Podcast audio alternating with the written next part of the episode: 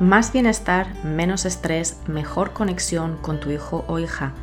Esto es Cuando tu hijo es diferente, un podcast para madres y padres de hijos con diferencias del neurodesarrollo como autismo, TDA y otras. Yo soy Maui Moreno, profesora certificada de mindfulness, coach, autora del libro Cuando tu hijo es diferente y madre de un hijo neurodivergente. Aquí encontrarás herramientas, estrategias y consejos prácticos para disfrutar de tu vida y de tu maternidad y para apoyar a tu hijo o hija en su desarrollo. Hola y bienvenidos al episodio 125 del podcast Cuando tu hijo es diferente. Hoy vamos a hablar de hacer un balance del curso escolar. Y te lo confieso que yo personalmente soy mucho de hacer balances, de hacer reflexiones, de reflexionar, de ver si hay patrones, cosas que se repiten, hacer listas o anotaciones mentales y escritas sobre lo que ha ido bien, lo que no ha ido bien, lo que se puede mejorar o soltar. Así que vamos al lío. En este episodio te quiero animar a que independientemente del momento en el calendario escolar en el que me estés escuchando, que hagas un hueco para reflexionar sobre el curso escolar de tu hijo o hija con TEA, TDAH o cualquier otra neurodiferencia. Lo más práctico es hacerlo al final del curso escolar, por ejemplo, pues aprovechando los meses de verano, que es cuando se publica este episodio, para poder, bueno, pues comenzar un nuevo curso escolar con las ideas más claras e incluso con algún plan concreto para aquellas áreas que hayas identificado necesitan algo más de atención. Pero en realidad se puede hacer en cualquier momento. Y cuando hablo de hacer balance del curso escolar, me refiero a mucho más que simplemente mirar las notas o las calificaciones de nuestros hijos. Estas son importantes, por supuesto, en el sentido de que es como el sistema educativo está midiendo el desempeño de nuestros hijos, pero ya sabemos que las notas académicas son un marcador también muy limitado de los aprendizajes y de las fortalezas de nuestros hijos, sobre todo cuando procesan información de manera diferente. Así que no te sorprenderá que te diga que tomes el cuaderno de notas finales de tu hijo o hija con algo de perspectiva. En la gran mayoría de los casos, lo que se está midiendo es el desempeño de tu hijo o hija por comparación con una norma preestablecida y a veces arbitraria por unas autoridades educativas en base a unos hitos del desarrollo neurotípico, que no siempre se aplican a nuestros hijos. Yo te hablo de un balance mucho más global, por el que examines otras áreas del desarrollo de tu hijo, sobre todo el área de la educación social, de la educación emocional, de las habilidades emocionales y sociales con los pares, cualquier cambio en su comunicación, eh, ya sea porque se comunica más por escrito, es, decir, escribe más, o se comunica más de manera hablada, de lo que hacía el año antes, o está expandiendo su vocabulario, su uso pragmático del lenguaje, es importante evaluar también cómo ha sido la relación con los profesores, con las maestras, con los gerentes de la escuela, con cualquier persona que a título profesional haya estado en contacto con tu hijo o hija, por ejemplo, un entrenador, una pedagoga, una orientadora, cualquier terapeuta que trabaje dentro del ámbito escolar. Lo que te propongo aquí es algo personal, es algo que yo hago y que a mí me ayuda a aclararme y a tener una visión de altura, ¿no? Una visión a, grandes rasgos de lo principal, de lo principal que ha acontecido de cara al desarrollo de mi hijo en este año o en este curso escolar.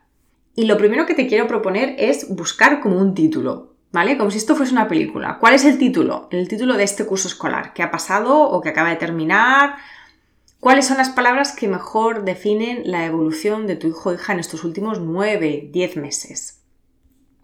Por ejemplo, en el caso de mi hijo Adrián, yo podría decir, pues este ha sido el curso escolar en el que mi hijo se ha vuelto asertivo de una manera bastante madura. El título sería algo así como asertividad en la preadolescencia o yo sé lo que quiero y necesito y lo voy a comunicar. Si tu hijo es más pequeño, eh, otros títulos podrían ser el año que comenzó primaria o el año que empezó a realizar tareas escritas o el curso en el que empezó a interactuar con otros niños, por ejemplo. Lo que sí que te sugiero es que sean títulos positivos. Es decir, si tu hijo o hija ha sufrido algo de bullying, no pongas el curso escolar en el que sufrió bullying. Aunque esa, obviamente, sea la realidad. Si esa ha sido la realidad, no se trata de negarla. Se trata de enfocarnos en las áreas de crecimiento. Y por supuesto también en las áreas en las que necesitamos apoyo o necesitamos que algo cambie, pero para buscar ese título, para buscar esa visión global, sí que te sugiero que sea siempre en positivo. Y en base a ese título podemos ir desgranando, podemos ir identificando los temas que han surgido a lo largo del curso escolar por tres categorías que te voy a plantear aquí. La primera es que ha ido bien, la segunda es que no ha ido tan bien y la tercera sería que se puede mejorar o soltar o cambiar. Entonces, empezando por lo positivo. ¿Y por qué empezamos por lo positivo? Pues porque hay que contrarrestar, hay que balancear, hay que equilibrar el sesgo negativo que ya tenemos todos por tener mentes humanas. Que esto ya me lo habrás oído hablar eh, aquí en este, en este podcast. Y es que tenemos un sesgo negativo, la mente tiene un sesgo negativo por el que aquello que falta, que falla o que es diferente suele tener más relevancia en nuestra mente que lo positivo o lo que ha ido bien. Entonces, vamos a hacer este esfuerzo de empezar por lo positivo y esto es muy importante también teniendo en cuenta que no debemos comparar a nuestros hijos con otros niños. No, hay que compararles con ellos mismos. Con ellos mismos hace unos meses, es decir, al comienzo del curso escolar, hace incluso unos años y ver dónde ha llegado en este punto, ver ese trayecto, comparándole con él mismo o con ella misma. Y aunque te parezca que no ha habido tantos avances, recuerda que nuestros hijos realizan un, un enorme esfuerzo por seguir unos ritmos que no son necesariamente suyos, sino que les marcamos desde fuera nosotros como madres y padres, pero también la sociedad, la escuela, los terapeutas, y el Ministerio de Educación. Recuerda, recuerda siempre que las expectativas son tuyas y de los docentes que les enseñan, pero la realidad es suya y las necesidades y dificultades con las que tiene que operar también son suyas. Así que, te pongo un ejemplo de mi propio hijo. Ahora sigue teniendo alguna que otra crisis emocional en el colegio, como el año anterior, pero lo que ha mejorado en este último curso escolar es su capacidad de reflexionar después y de autoanalizarse y de darse cuenta de por qué se enfadó y qué le ayudó a recuperarse. Esto le ha llevado progresivamente a ser más capaz de pedir ayuda durante sus enfados y de ser su propio abogado en el sentido de solicitar aquello que necesita, por ejemplo, salir del aula o ir al baño o beber agua o lo que sea, antes de entrar en crisis. Otro ejemplo puede ser, pues, un niño pequeño que ahora es capaz de sentarse con otros niños durante más tiempo que antes o realizar actividades conjuntas sin huir. ¿Vale? Entonces, lo que estamos es comparando a nuestros hijos con sus propias capacidades hace un año o hace unos meses. La segunda tanda de reflexión, el segundo saco o, digamos eh, bolsa en la que meter las reflexiones del curso escolar tiene que ver con lo que no ha ido tan bien. Y todo esto que te acabo de decir pues se aplica por igual a la parte en la que identificamos aquellas áreas donde no ha habido tanto progreso o donde incluso ha podido haber una aparente regresión o ha habido dificultades o desafíos adicionales no esperados de nuevo tenemos que comparar a nuestros hijos con dónde estaban ellos hace un tiempo. Creo que es importante diferenciar todo esto porque lo que solemos hacer es poner en el mismo saco todo lo que ha ido mal, todo lo que no ha salido como nos esperábamos. Pero es que hay cosas diferentes, ¿vale? Vamos a diferenciar.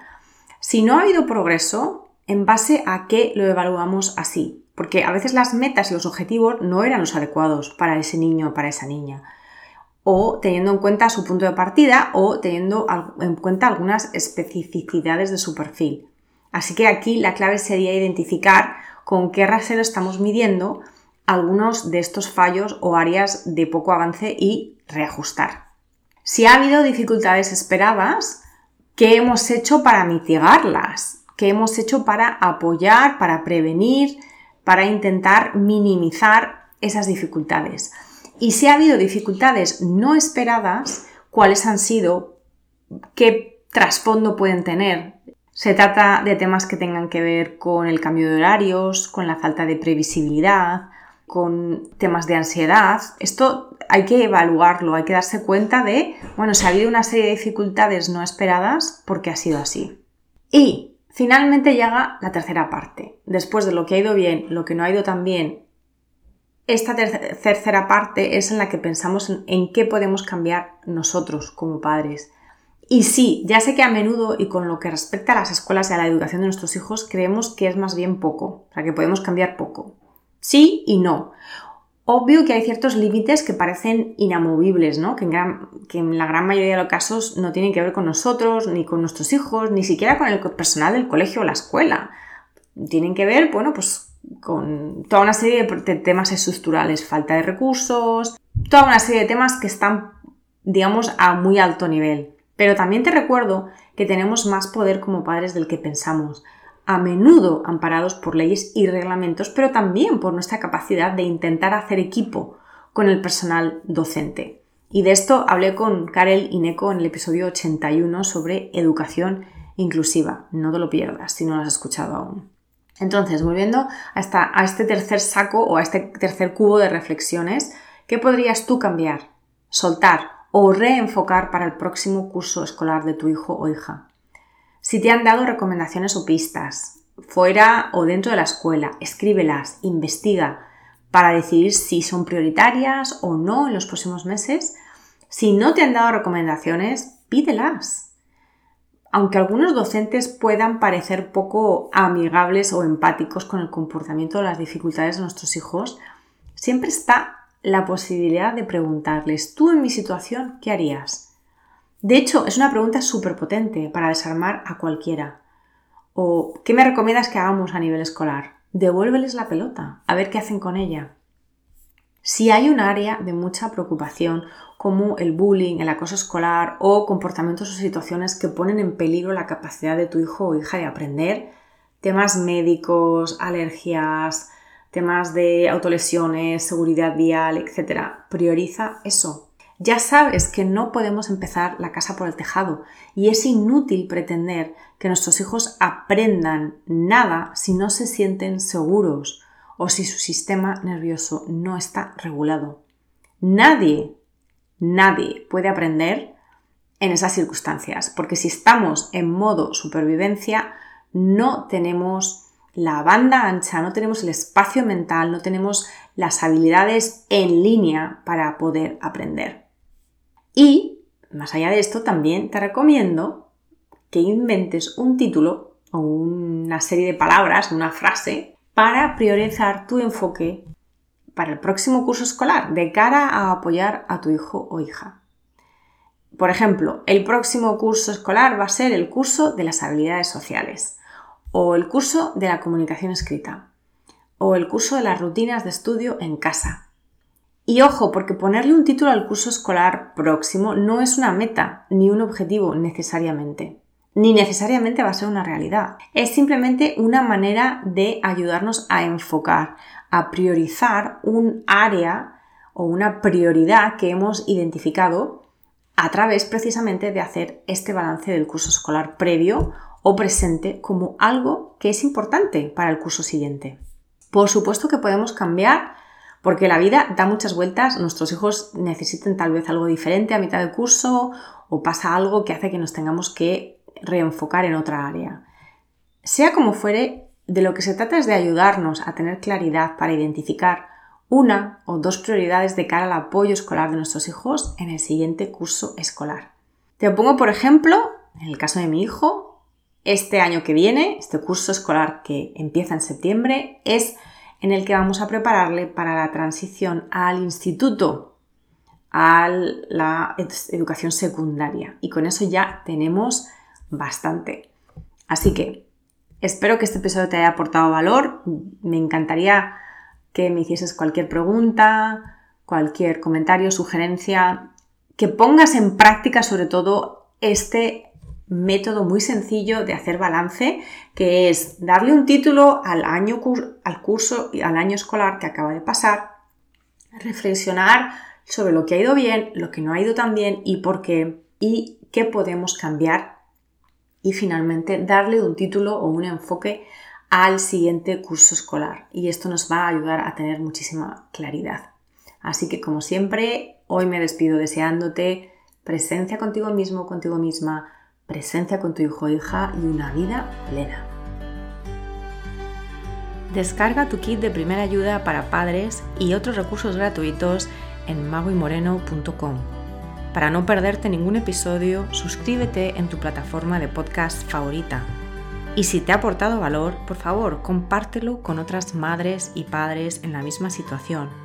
O deja un comentario o una reseña para aumentar la visibilidad de este programa y que llegue a más familias en busca de apoyo.